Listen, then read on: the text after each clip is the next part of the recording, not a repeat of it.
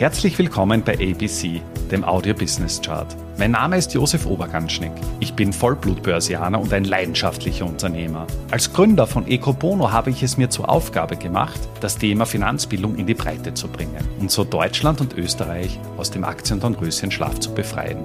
Bei ABC, ein Podcast aus dem Podcast-Netzwerk von Christian Drastil, stelle ich deswegen Woche für Woche spannende Zahlen und Statistiken aus den Bereichen Finanzmarkt, Wirtschaft und Gesellschaft vor. Hast du dich auch schon einmal gefragt, wer ist denn eigentlich der bestverdienendste Sportler dieser Welt?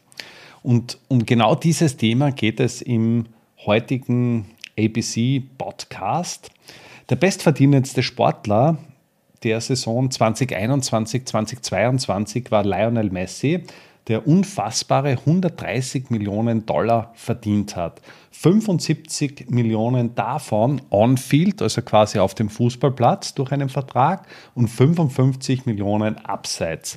Lionel Messi ist natürlich jeden Fußballexperten ein Begriff. Er hat ja, im Jahr 2003, 2004 in Barcelona sein Debüt gefeiert und war eben bis 2021 Angehöriger des Clubs.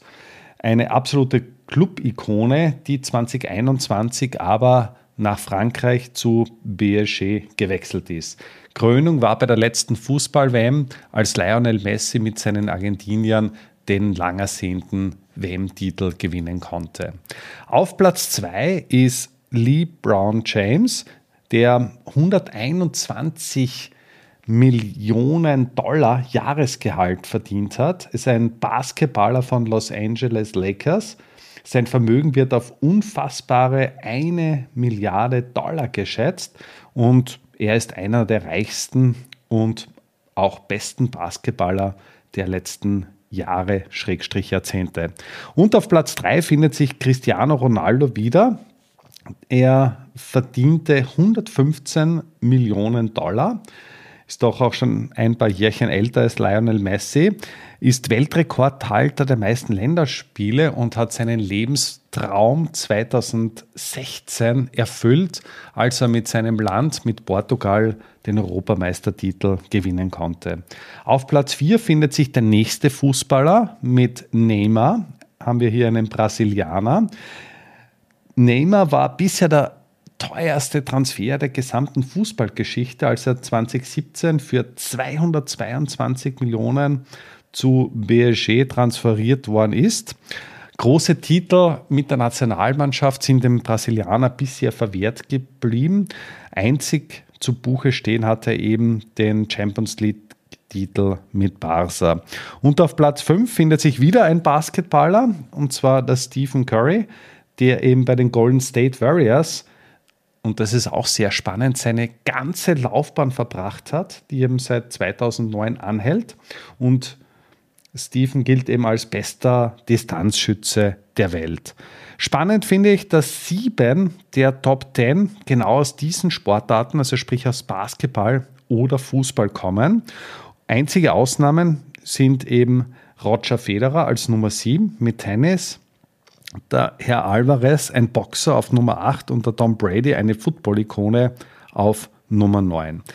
Wenn wir jetzt beim Roger Federer bleiben, ich bin ja ein bekennender Roger Federer-Fan, also für mich, obwohl er hinsichtlich Grand Stand-Titel jetzt von, ähm, von Novak Djokovic überholt worden ist, beziehungsweise auch von Rafael Nadal überholt worden ist, äh, immer noch der beste Tennisspieler aller Zeiten. Roger Federer hat im Jahr 2021, 2022, wo eigentlich seine Tenniskarriere schon den Nagel gehängt hat, wir haben unglaubliche 91 Millionen Dollar verdient. Und spannend finde ich, von diesen 90,7, um genau zu sein, Millionen Dollar hat er lediglich 700.000 am Feld, also sprich am Tenniscourt verdient und 90 Millionen mit klassischer Werbung. Damit ist Roger Federer in Bezug auf die Werbung, Werbeeinnahmen der ja, bestverdienendste Athlet. Auf Nummer zwei kommt eben der Lee Brown James mit 80 Millionen und der Fußballweltmeister Lionel Messi bzw. auch Cristiano Ronaldo kommen auf unter Anführungszeichen nur 55 Millionen. Spannend finde ich auch, dass ähm, wir in den Top 10 ja, ausschließlich Männer vorfinden. Das heißt, wir haben hier auch das, das Thema, ähm, ja, dass Frauen doch etwas, etwas im Gehaltsniveau zurückhinken. Mit Naomi Osaka haben wir eine Tennisspielerin auf Platz 19 mit 59,2 Millionen. Und ähnlich wie bei Roger Federer verdient auch sie ja einen Großteil ihres Gehaltes Off-Field, also ganze 58 Millionen. Das gleiche gilt auch für Serena Williams, die von ihren 45,3 Millionen Jahressalär ja unglaubliche 45 Millionen durch Werbung verdient hat. Abschließend stellt sich mir für mich jetzt nun noch die Frage, soll ich jetzt meine Kinder eher zum Fußball- oder Basketballtraining anmelden oder doch eher mit einem Tennisschläger ausstatten?